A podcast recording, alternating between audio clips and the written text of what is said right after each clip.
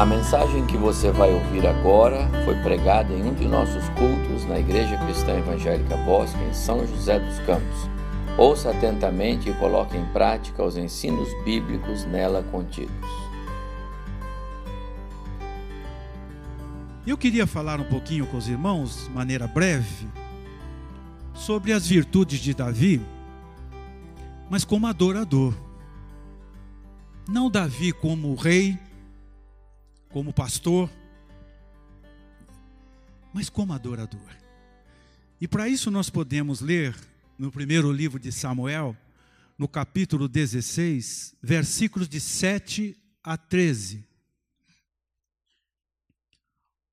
Como o clima dessa noite é um clima de louvor e adoração musical, então vamos pensar um pouco nas virtudes de Davi dentro deste contexto. Primeiro livro de Samuel, capítulo 16, versículos de 7 a 13. Podemos ler também o 6. Sucedeu que, entrando eles, viu a Eliabe e disse consigo: Certamente está perante o Senhor o seu ungido. Porém, o Senhor disse a Samuel: Não atentes para a tua aparência, nem para a tua altura, porque eu rejeitei. Porque o Senhor não vê como vê o homem. O homem vê o exterior, porém o Senhor, o coração. Vamos pensar um pouquinho Davi nesta noite, como um adorador segundo o coração de Deus. Alguns personagens bíblicos ganharam títulos especiais. Abraão ganhou o título de amigo de Deus. Que privilégio, não? Moisés ganhou o título de homem manso. Gideão, Jerubaal e assim por diante. Enoque andou com Deus. Davi ganhou o título de homem segundo coração de Deus. Então vamos pensar nessa noite sobre o adorador segundo coração de Deus. Jesus disse: Muitos serão chamados, poucos serão escolhidos. Fazendo uma paráfrase nesta palavra, podemos dizer que muitos estão sendo chamados para adorar, tanto na música gospel, como música sacra. Muitos, muitos, mas poucos são escolhidos. E qual é o critério que Deus usa para escolher os seus adoradores?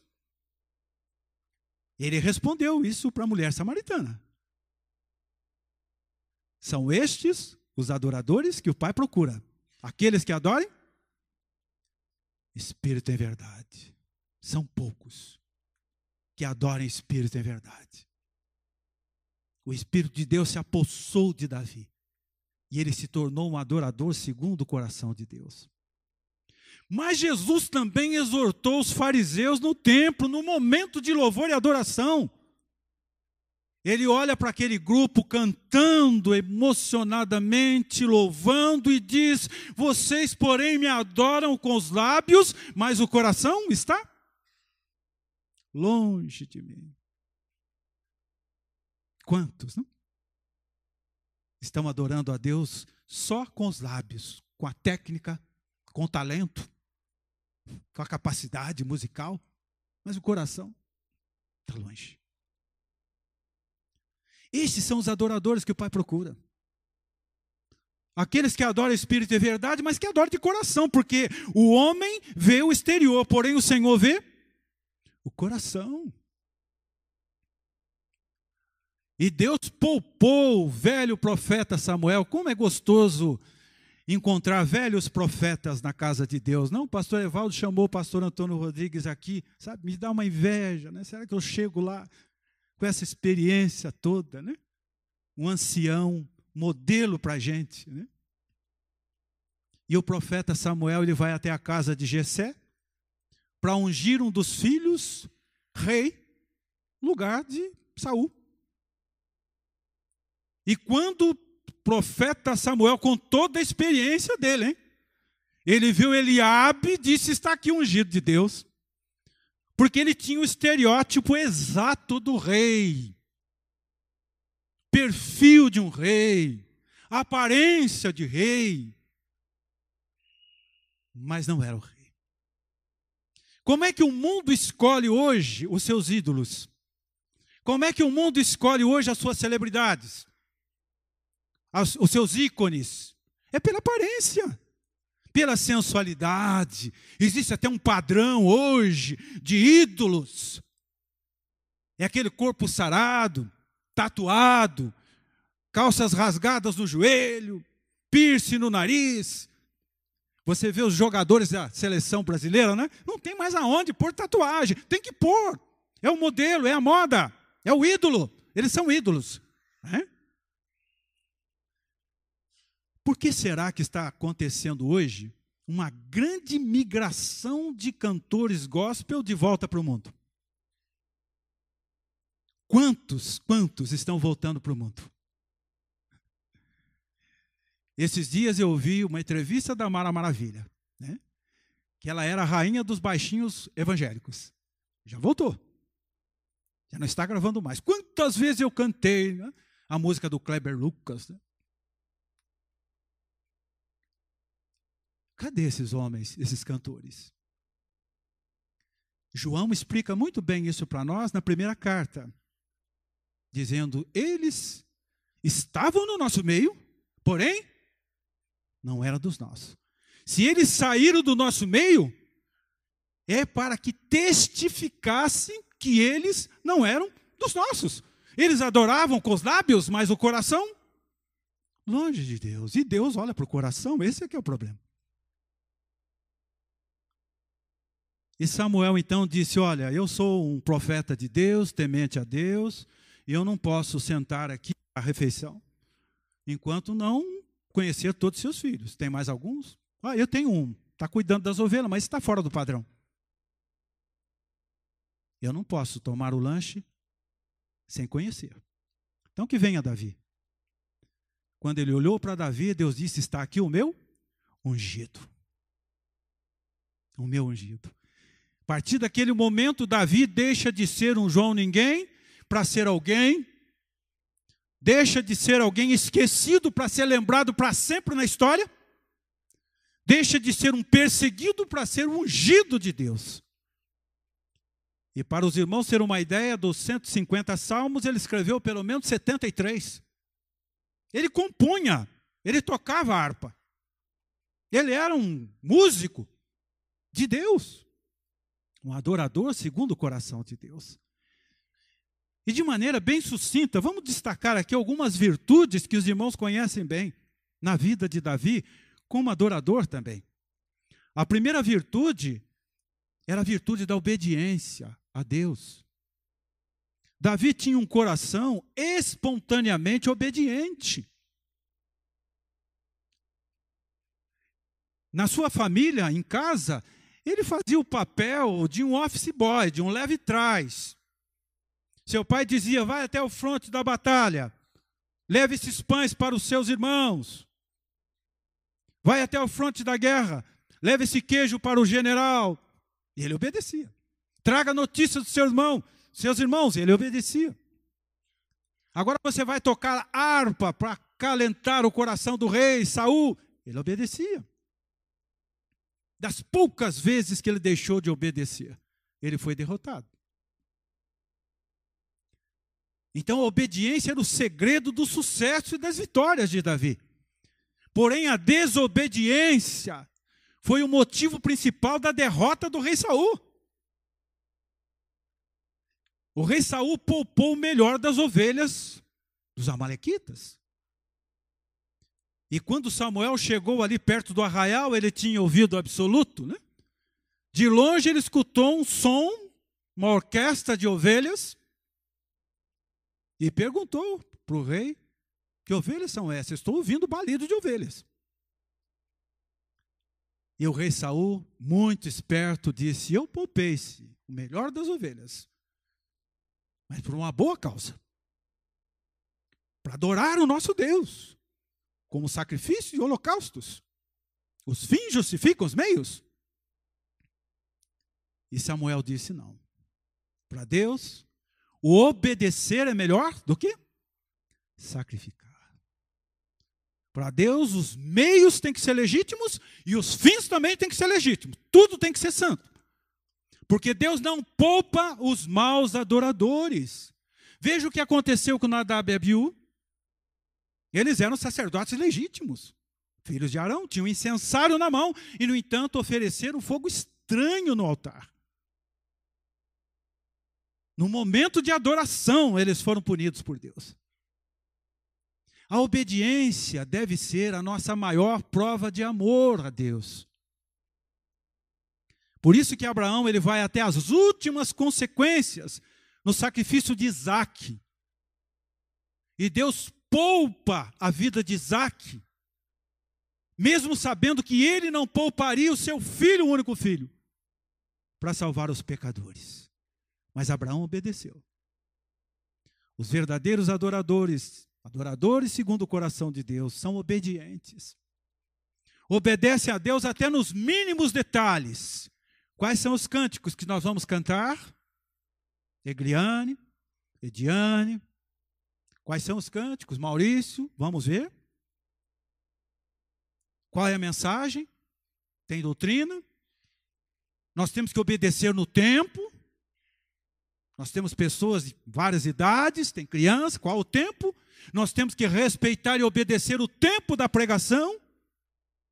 Tem que obedecer. Obediência. Era a marca registrada no coração de Davi. Uma segunda virtude no coração de Davi como adorador é humildade.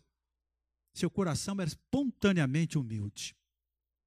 Jesus disse: Aprendam comigo, porque eu sou manso e humilde de coração. Vejam que Deus tirou Davi do meio do deserto, no meio do pasto, no meio das ovelhas, dos currais, para fazer dele um dos maiores reis na história. E por nenhum momento Davi esqueceu suas raízes. Esqueceu sua origem, humilde, de pastor. Quantos nós conhecemos que depois que chegam ao poder, chegam no sucesso, chegam no auge, esquecem suas raízes? Quantos cantores de música sertaneja, depois que faz sucesso, esquecem que plantaram tomate lá em Goiás? Né? Mas Davi tinha um coração humilde e generoso, né? ao ponto de adotar Mefibosete, um mendigo aleijado, para comer na sua mesa, por consideração ao seu amigo Jonatas. Coração generoso, humilde. Talvez os irmãos de Davi não conhecessem o seu coração. Os pais, o próprio rei Saul não conhecia o coração de Davi. Davi não tinha nenhuma pretensão de ser rei, não tinha nenhuma pretensão de ser famoso, de ser grande, de poder. Ele só queria agradar a Deus, cuidar das suas ovelhas.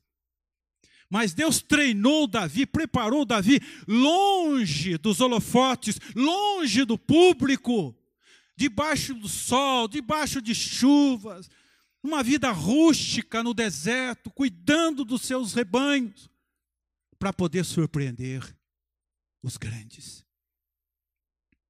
Como disse Paulo na primeira carta aos Coríntios, é 1, 27, 28.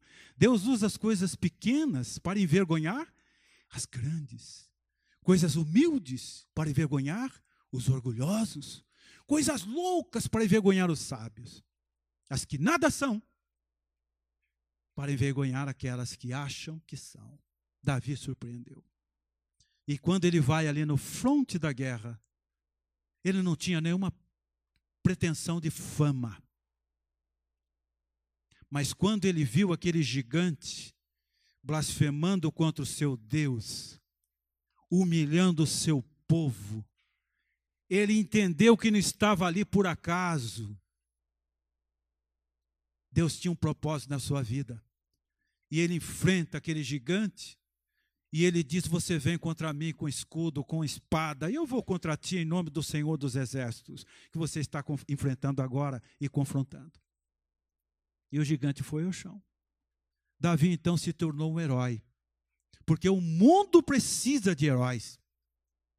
O mundo tem necessidades de heróis. E nós estamos numa falência tão grande de heróis, né, que as pessoas querem, querem um mito. Então alguém ali criativo, né, já compôs uma música. E a música E qual era a música? Não sei se era um rap ou era uma canção judaica, mas a música era Davi dos seus dez milhares e Saul dos seus milhares. Saul dos seus milhares, Davi dos dez milhares. Vamos pôr uma música nisso, meu tio? É? E essa música pegou, pegou. Mas por nenhum momento esse poder, essa vaidade tocou o coração de Davi. Davi estava pronto para trabalhar nos bastidores, numa linguagem artística, né? Estava pronto para trabalhar na coxia, por detrás das cortinas, pronto para calçar as sandálias de João Batista. Qual era o slogan de João Batista? Importa que ele e que eu? Esse é o grande problema do artista gospel. A vaidade. Eu me envolvi na música gospel durante uns quatro, cinco anos. Gravei dois CDs, mas eu tive tantas decepções que vocês não imaginam. E alguns que se convertiam né, diziam para mim: olha, o meu problema é vaidade, eu não consigo. Eu me lembro que uma vez eu fui com um cantor da, da música gospel, que veio da, de um grupo famoso da televisão, não vou dizer o nome, né? E ele era novo, era bonito, dentro do padrão. E aí nós fomos para a Serra Negra, num congresso da Fiel. Nós fomos convidados para cantar lá. Né? E nós fomos juntos. Ficamos no hotel. Interessante, né? Então nós cantávamos durante o dia e tal. E quando levantávamos de manhã para tomar o café, era impressionante. As mulheres vinham, a tietagem vinha para pedir autógrafo para ele. E eu sentado com ele tomando café, né, eu dizia, mas que coisa, por que, que não pede autógrafo para mim? E ele cansava de dar autógrafo. E aquela tietagem, as tias, as avós, essa é para levar para minha filha, essa é para levar para meu neto, né? Eu disse, puxa vida, por que, que eu não fiz parte do grupo dominó? O mundo precisa de heróis. É, e ele sempre dizia: o meu problema é a vaidade. Isso sobe, né? mas Davi nunca permitiu que a vaidade subisse na cabeça dele. Terceira virtude é a virtude de servo. Nós estamos aqui para servir. Se eu estou tocando aqui um instrumento, eu estou tocando para servir a Deus. Se eu sou um músico profissional, é até justo que eu receba um salário, porque eu vivo disso. Mas eu não posso perder esse espírito de servir. E onde é que nós aprendemos a servir? Em casa. Nossos filhos não podem ser tratados como hóspedes dentro de casa, mas como servos. Não adianta reclamarmos da sociedade. Se nós queremos uma sociedade melhor, nós temos que preparar os nossos filhos para servir. Quando aprende a servir em casa, aprendam a servir na sociedade, na escola, na igreja e a Deus, com os nossos dons, com os nossos bens, porque aprenderam em casa. E Davi aprendeu a servir seus pais, seus irmãos, o rei Saul. Ele servia naturalmente, porque o seu coração era um coração de servo. E finalmente, uma outra virtude que podemos destacar no coração de Davi como adorador e a virtude da sua fé, da sua confiança em Deus. Eu queria ler o capítulo 17, o versículo de número 37, para a gente encerrar. 17 e 37. Disse mais Davi: O Senhor me livrou das garras do leão e das do urso, ele me livrará das mãos deste filisteu. Então disse Saul a Davi: Vai-te, e o Senhor seja contigo.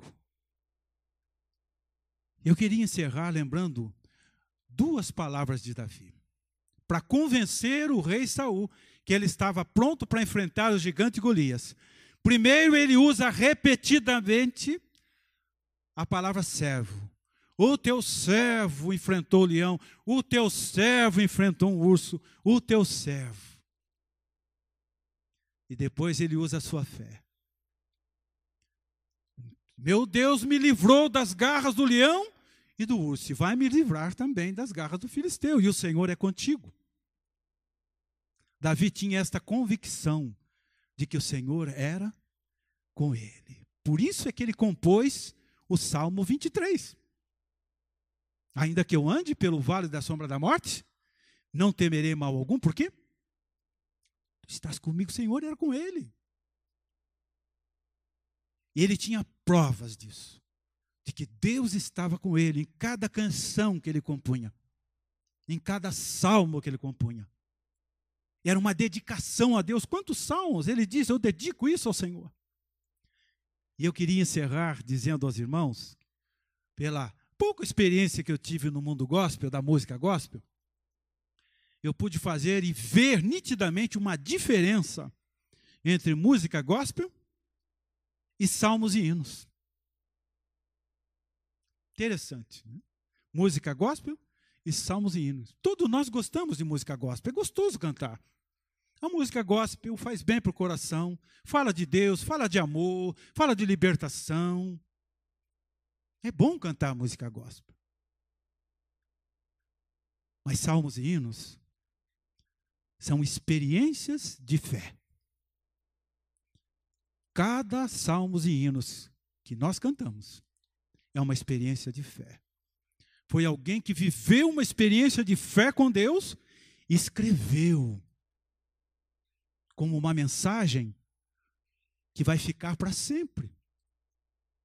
É diferente de eu entrar no estúdio da Som Livre e compor ali um álbum em dois meses, porque eu tenho que pôr no mercado. É o que fazem os músicos gospel. É diferente quando você canta Maior Amor, de Porto Filho. Perde uma filha de uma maneira trágica, passa a noite toda no piano compondo um hino de desabafo, né? Para Deus. Experiência de fé. E Deus levanta aquele homem. Isso é música imortal. São músicas que nunca jamais se envelhecem. Música gospel passa. Nós vamos cantar essa mas de novo. Isso já cantamos tanto. Né? Na última reunião dos pastores, o pastor Carlos tocou o Alfa e o Ômega, né?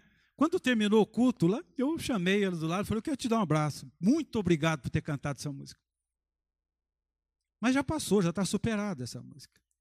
Música gospel é gostosa, mas ela passa. Mas quando a canção é de uma experiência de fé, essa canção não morre. Ela é usada por Deus para alcançar vidas e alcançar alma. A minha primeira música de conversão não foi música gospel. Quando eu entrei, em agosto de 77, na Igreja Cristã Evangélica, e ouvi aquele coral cantando: Haja paz na terra, a começar em mim. Meu Deus, eu nunca tinha ouvido coisa igual eu comecei a olhar para aquele coral e vi ali uma um conjunto de anjos, um grupo de anjos cantando. Depois, com o tempo, eu entrei para o coral e vi que não tinha anjo nenhum ali. Né? É. Mas aquilo mudou minha vida. Tocou de uma maneira impressionante meu coração. Aí o reverendo João Arantes sobe no púlpito com aquela instrumentalidade de Deus. Aí derrubou mesmo como Saulo de Tarso lá no caminho de Damasco, né? Balançou até o cabelo Black Power. É. E eu fui e disse: Eu aceito Jesus. Quero ver se isso funciona mesmo. Estou disposto a abandonar as minhas músicas do mundo e seguir essa carreira. E aí um, um irmãozinho magrinho com palitozinho azul, né? usava bigode, né? foi lá me cumprimentar. Parabéns, viu? Porque você aceitou Jesus. Mal sabia esse irmão que no futuro eu casaria com a sua irmã. Isso é história. Isso é história. Porque eu ouvi uma canção e essa canção fez exatamente o que ela tem o propósito de fazer. A música tem o propósito de preparar a igreja para ouvir algo maior que é a palavra de Deus. Eu me empolgo com essa história de adoração, né? mas eu sei que nós temos tempo para encerrar. Né? Mas para encerrar mesmo, nós saímos uns dias de férias, a Nilza estava boa, nós fomos para Posse de Caldas. Aí no domingo, nós resolvemos procurar uma igreja para assistir o culto. Aí nós, à tardezinha, passamos com o carro pelas ruas da cidade, procurando uma placa de igreja. Então tinha lá igreja isso, isso, isso. E nós vimos igreja metodista. Falei, ah, nós vamos nessa então, que parece que se adapta melhor com a gente. Fomos assistir o culto. Fiquei impressionado um momento de louvor e adoração que eu nunca vi na minha vida. Parecia um, uma festa de frevo na Bahia. Todo mundo pulava, pulava, pulava, pulava, pulava, era um calor, as pessoas suando. Eu me lembro que tinha uma, uma, um garoto do meu lado, que ele suou tanto que a mãe chamou ele e tirou a camisa dele. Pularam, pularam, pularam. Terminou o louvor. E eu comecei a observar os músicos, um por um. No instrumento, no material no estojo, por saindo, saindo. E o pastor pregou o Salmo 23. Nunca me esqueço, mas foi uma palavra abençoada. Quando ele terminou de pregar, ele disse: Puxa, eu queria cantar uma música do Salmo 23. Tem alguém aí para tocar? Não tinha um músico. Não tinha um. Se eu soubesse tocar aquela música, eu seria voluntário. Que tristeza. A música prepara a igreja para ouvir algo maior, que é a palavra de Deus.